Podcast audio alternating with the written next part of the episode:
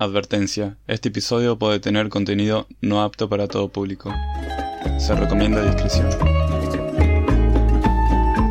Tras haber estado preso y quedar libre en el año 78, Pedro López se dedicaría a hacer una gira entre Perú, Colombia y Ecuador, llevándose más de 300 víctimas, para posteriormente haber sido arrestado y dejado en libertad por negligencia policial. Esta es la historia de Pedro López, el estrangulador. El castillo, la torre, yo soy la espada que guarda el caudal. Buenas, buenas, buenas. Sean bienvenidos a otra edición más de este podcast. En este caso me encuentro acompañado de Emiliano. Buenas, como la semana anterior, volvemos a estar juntos.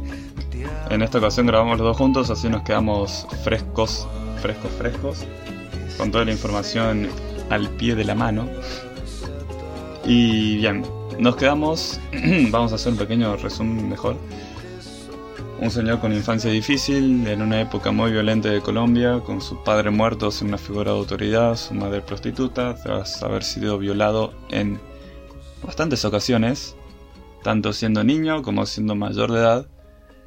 Fue preso por hurto, en la prisión lo violaron, él mató a tres presos que lo violaron, lo dejaron en libertad en el año 78, a los 33 años, y él se hizo una gira mochilera hasta llegar a Perú, donde se llevó a más de 100 víctimas y fue atrapado por una comunidad de ayacuchos, que eran indígenas o nativoamericanos, y los llevaron a las autoridades y las autoridades dijeron, jaja, no me importa. Y lo deportaron a Ecuador. Sí, señores y señores, estamos hablando nada más y nada menos que... Pedro López, el estrangulador, o también conocido como el monstruo de los Andes. El, el mayor asesino serial eh, no registrado, pero según declaraciones de él, el, el mayor asesino serial de la historia y orgulloso latinoamericano. Sí, eh, es interesante, bastante interesante, y hago un, un punto de aparte, que la mayoría de asesinos seriales son o de Estados Unidos o de Canadá, después algunos casos en Inglaterra, pero los de Latinoamérica son los más... Los Sanguinarios. Más, los más abusos de, de todo, porque por ahí uno escucha asesinos así bien de la élite de asesinos como Ed Kemper o John Wayne Gacy o cómo se llamaba el satánico este eh, Richard Ramírez que son de, del norte de Estados Unidos y que tienen 30 víctimas, 13 víctimas y después escuchas Pedro López y son 300 es como literal es, demasiado, demasiado. Como, como hay un, buen dicho, ¿no? Cantidad no hace calidad. Entonces... Igual este sí tenía alta calidad. Sí, sí.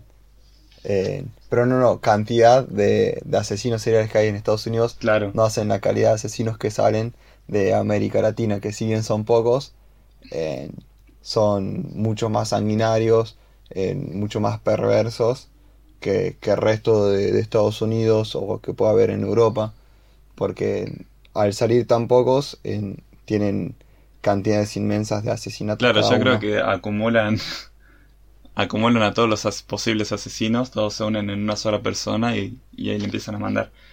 En cambio en Estados Unidos como que, como que salen así bien dispersitos todos.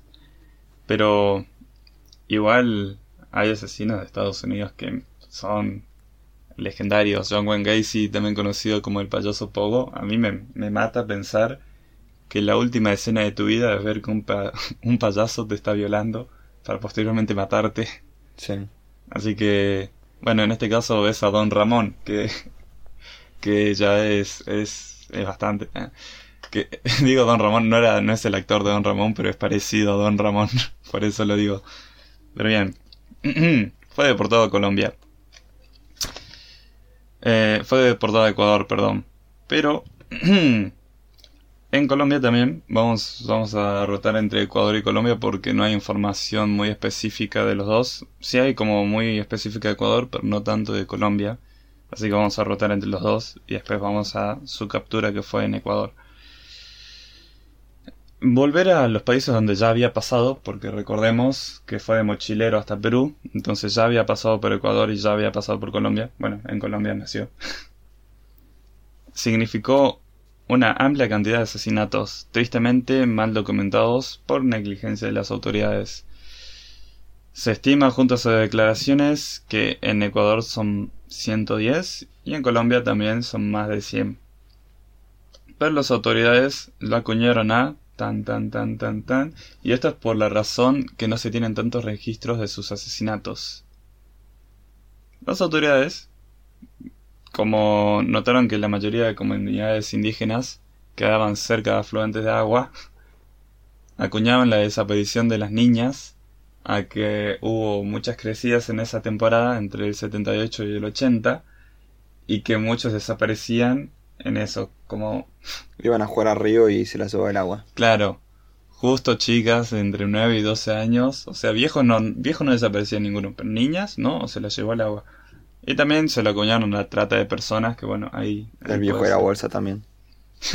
él era el, el viejo de la bolsa, para mí que se inspiraron en él. pero... Este, este asesino es muy interesante, ¿no?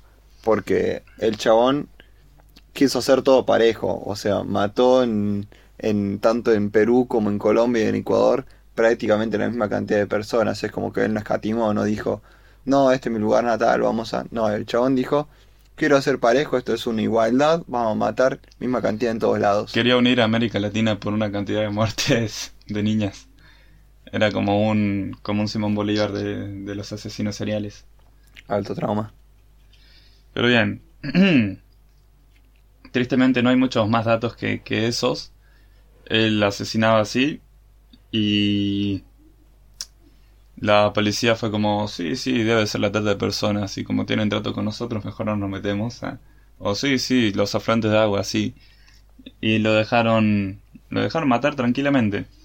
Hasta que los indígenas son los que se ponen la 10. O sea, lo- los nativoamericanos son los que se ponen la 10 para la hora de su captura. Porque en Tan Tan Tan, Ambato, Ecuador, una mujer se dirigía a hacer las compras en una feria local. Como ya sabemos, hacía eso tanto en Colombia como en Ecuador y como en Perú.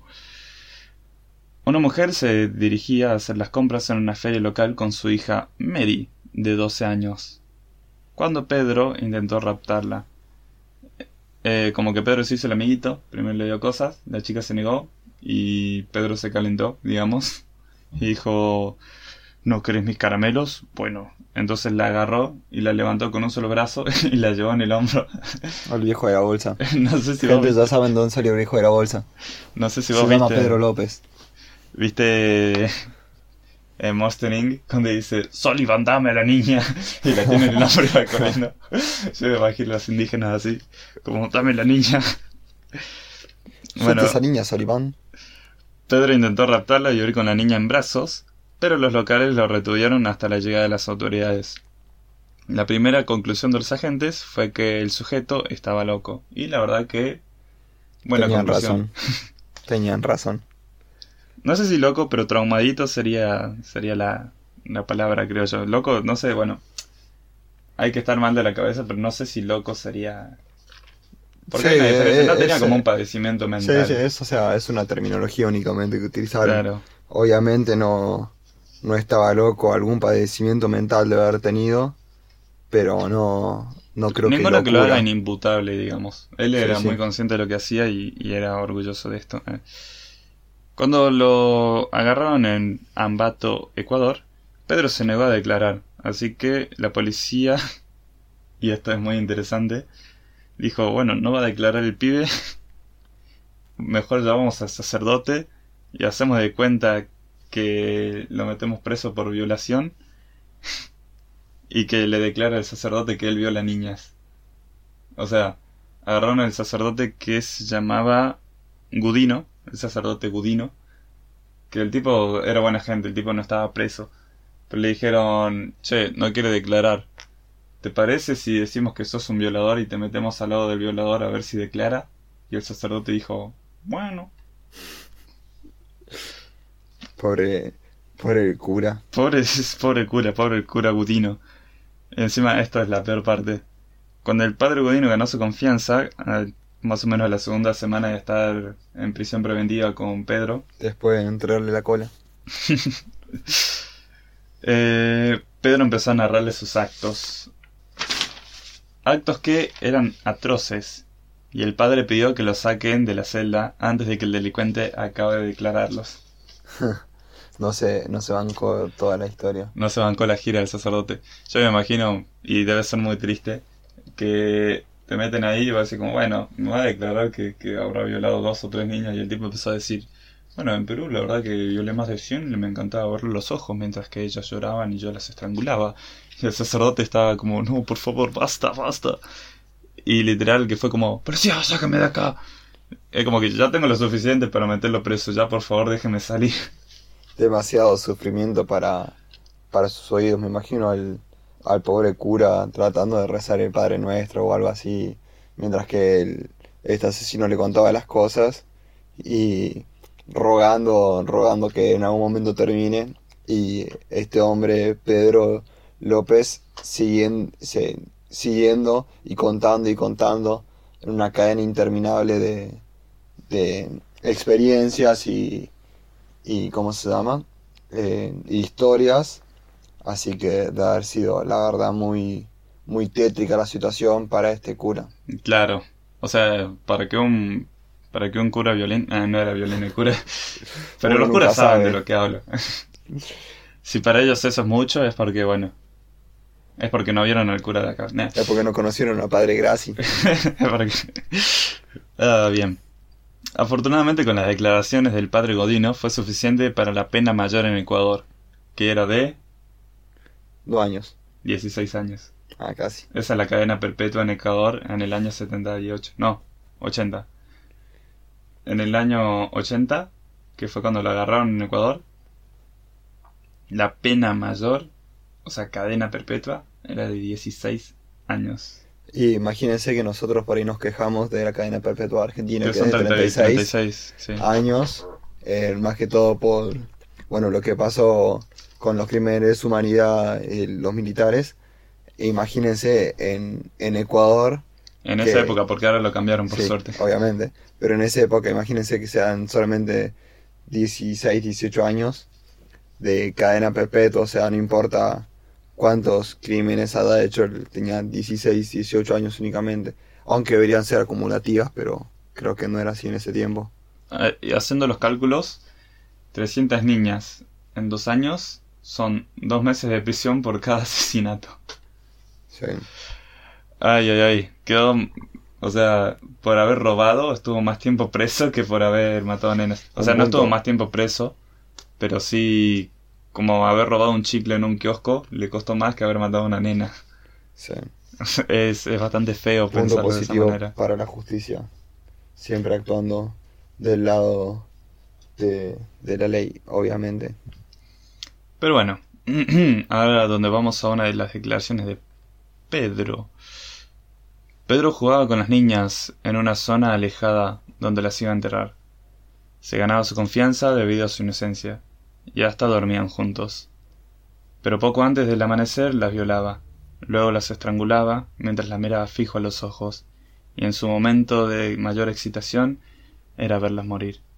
Luego jugaba con los cadáveres, los usaba como muñecas de jugar té, de tomar el té. Las violaba ya muertas y cuando se cansaba de ella buscaba víctimas nuevas. Pedro mostró una fosa de cadáveres en Ambato, Ecuador, con más de 53 cadáveres de niñas entre 9 y 12 años. Bueno, gente, hasta acá el podcast. Yo no aguanto más de esta situación, así que me voy a mi cama a dormir. Y mostró otras dos ubicaciones, pero no encontré los números de las otras dos ubicaciones. Sin embargo, yo me lo imagino al tipo con un cadáver de una nena de 12 años sentándola en una mesita y diciendo, toma el té niña. Y él sigue ahí como, como que, bueno. No, no, no me cabe en, en la cabeza poder imaginarme eso. O sea, más allá de los chistes que, que podemos hacer sobre curas violadores y un montón de otras cosas, Eh, esto es como que ya excede, creo yo, en cual, cualquier tipo de imaginación o de mente retorcida de, de una persona cuerda. Yo quiero ver una película de Pedro. quiero que salgan una película y ver, y ver cómo lo ficcionan a todo esto, porque hay muchos más datos. Netflix exigimos una película. Hay muchísimos más datos y, por ejemplo, las comunidades indígenas de Ecuador se recontra enojaron. Obviamente, todas las comunidades indígenas se recontra enojaron con Pedrito. Los ayacuchos, bueno, lo intentaron matar y no pudieron, tristemente. Pero los, los de Ecuador juntaron plata entre distintas comunas de indígenas, de nativos americanos, perdón, y habían juntado 50 mil dólares por la cabeza del tipo. Eso hubiera hecho lo mismo. Entonces dijeron, en, bueno, en las autoridades de Ecuador eran como que por alguna razón extraña no querían ser corruptos y se aseguraban de protegerlo, de tener una celda única y de tener como los guardias más afines al gobierno para que ninguno reciba el soborno de los 50 mil dólares por matarlo hasta que cumpla toda su condena. ¿Qué pasó cuando el tipo cumplió su condena? en el año 96. Queda libre. Pero siempre tiene que haber un pero en todas estas historias. Pero con la con la orden de captura de los 50 mil dólares y Ecuador no se quería hacer cargo de que maten a un tipo por dinero a pesar de que el tipo haya matado a más de 300 nenas. Dicen, ¿sabes qué hermano? No tienes visa, te vas de Ecuador. Buscaron la opción más fácil para deshacerse de él. Y esto no lo anoté, pero lo leí. Al tipo las eran como tan poco corruptos entre muchas comillas que querían asegurarse de que no lo maten antes de que se vaya del país. Entonces no declararon su salida del país a los medios cuando hasta que el tipo ya haya salido y lo sacaron a la noche sin que nadie se entere. ¿Qué pasó cuando llegó a la frontera de Colombia, dirás? Desapareció. Mm, No. En Colombia, por bueno, lo auxiliaron por falta de papeleo residencial en, en Ecuador. Y en Colombia lo agarraron las autoridades y dijeron, amigo, estás mal de la cabeza. Y lo pusieron dos años en un psiquiátrico, donde después de esos dos años fue declarado sano. ¿Cuál Y- es la, la realidad de todo esto? Dirás vos. Es que yo me imagino algún problema mental de haber tenido. Pero tal vez su... no sé si de llamarlo enfermedad, tal vez su... su problema o su capacidad eh, no era algo grave o era algo para considerarlo que debía ser internado, sino tal vez él simplemente sentía placer al, asesinar y creo que eso y el que el hecho de que él esté cuerdo creo que es lo que hace o lo que potencia mucho más esta historia. Si bien se habla muchas veces de, asesinos que sufrieron traumas, normalmente la mayoría tienen algún tipo de, o de esquizofrenia o, o, o de, de enfermedad mental y esta persona no. O sea, estaba sana en lo que a la medicina concierne. Entonces, pensar que una persona en- sana, entre comillas, puede haber asesinado tantas personas, creo que es lo que hace por ahí replantearnos muchas cosas como personas y sociedad. Acá se abren dos teorías. Primera teoría, que es la, la versión oficial o suboficial, mejor dicho, es que el tipo fue declarado sano y que lo sacaron porque ya estaba bien de la cabeza. La segunda teoría es que el tipo no estaba sano, pero lo sacaron porque el gobierno ya no tenía plata para tenerlo, para mantenerlo dentro de del hospital psiquiátrico. Entonces le dijeron, lo sacaron con una multa de 50 dólares que el tipo pagó. no sé dónde habrá sacado los 50 dólares, pero bueno. Y lo dejaron libre en el año 98. Y no lo metieron preso porque las cárceles estaban colapsadas. Entonces a ella la convenía decir, el tipo ya está sano. Sí, en, esto es en Colombia, ¿no? Sí, en Colombia. hay que tener en cuenta Había que- pasado la época de la violencia y todavía mucha gente, supongo, que estaba presa y además... Es que en Colombia hubo muchísima persecución política, como, como conté en el primer podcast, eh, hasta cerca del año 2008. Entonces, principalmente en los años 80, 90 y 2000, hubo tanta persecución política y, y arrestos en que las, las cárceles obviamente estaban colapsados, pero de, de personas, digamos, que con pensamientos distintos a los que manejaban el gobierno. No tenemos tiempo para meter violadores, mejor metamos a gente que piensa distinto. Sí, o sea, es claramente como lo que pasó acá en Argentina, el último golpe de Estado, con este, este genocidio y todos los desaparecidos que desaparecieron al, al supuestamente su, gente subversiva, que no era gente subversiva, sino que era solamente gente que no estaba de acuerdo con las políticas de, de los militares o no, no tenían la misma ideología. Entonces, bueno, en, en Colombia pasó lo mismo, pero eh, tenían otros títulos y como no era un golpe de Estado, eh, digamos que la gente, los que manejaban tenían el poder de hacerlo por otros medios, el- el- los tra- trataban de ladrones o cosas así. Bien, para... Uy, se largó a llover. ¿sí? Para acabar con la historia, en el año 98, que fue cuando salió del hospital psiquiátrico, se perdieron sus registros, es decir, ya no se sabe dónde quedó. Capaz que hoy en día sigue vivo porque salió a los 40 y... 46, 48, por ahí. Sí, 40 y, 40 y pico. 40 y pico años. Así que si en el 98 tenía 40 y pico, hoy tendría eso de 70 años. Sí, más o menos. Afortunadamente no se registró una cantidad de desapariciones de nenas entre 9 y 12 años como para decir que el tipo siguió haciendo esas cosas. Sin embargo, la Interpol en el año 2002 eh, sacó un, un comunicado donde se una orden de captura de Pedro López porque entendían que, que el tipo era un peligro para la sociedad y que literalmente en los tres países donde llegó a estar preso en los tres países, o sea, llegó a una comisaría en todos los países donde cometió delitos y lo dejaron ir. Entonces la Interpol dijo no, no, orden de captura, sin embargo no lo capturaron y sin embargo no hay ningún registro de que de lo que pasó después de eso. También se autoriza de que lo mataron, obviamente, porque también lo buscaban mucho en la comunidad indígena de Colombia. Entonces probablemente en Colombia lo hayan matado los indios, los nativos americanos. Lo cual me parece justo, la verdad. O sos aliado con Escobar. Ah, metía cualquier cosa. Pero la verdad es que quedó, después de haber salido de este psiquiátrico, quedó como un, un NN, desapareció totalmente de la faz de la humanidad y es bastante retorcido o, o uno podría teori- teorizar mucho sobre qué habrá pasado con Cayó en Argentina como Hitler, me parece. Sí, Terminó acá en, en Mar Chiquita. Pero bien. Esta es la historia de Pedro López. El monstruo de los Andes. O el estrangulador. ¿Qué te pareció la historia?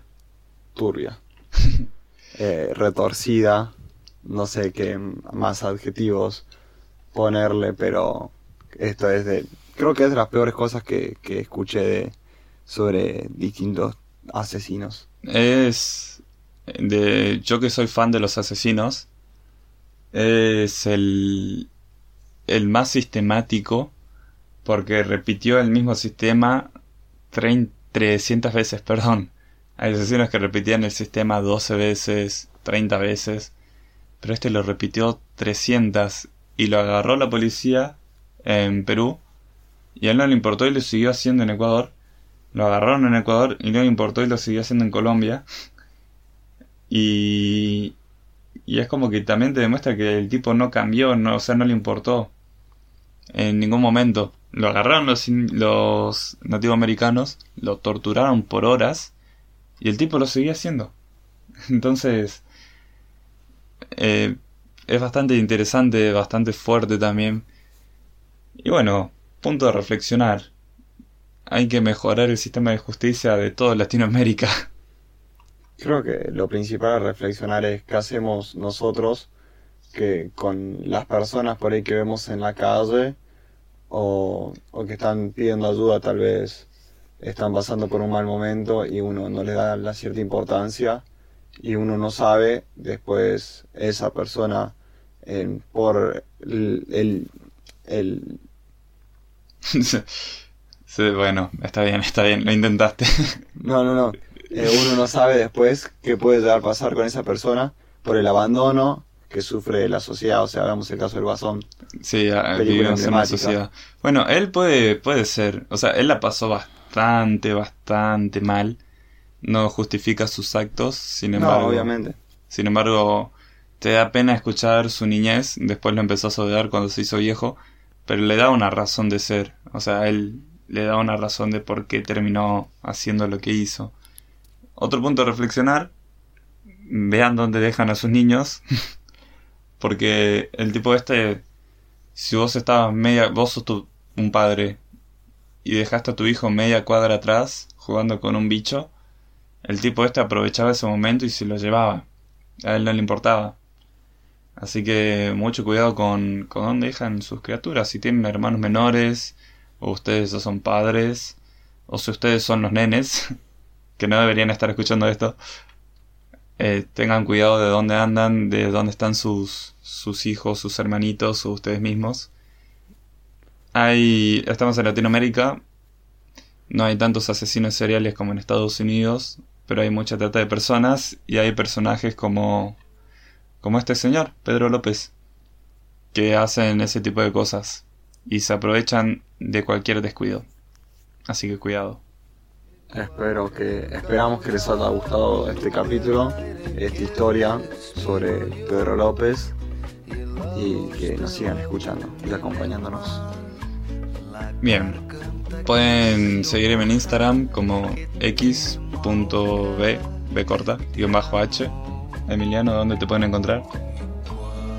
No le interesa aparecer en redes sociales. Espero que les...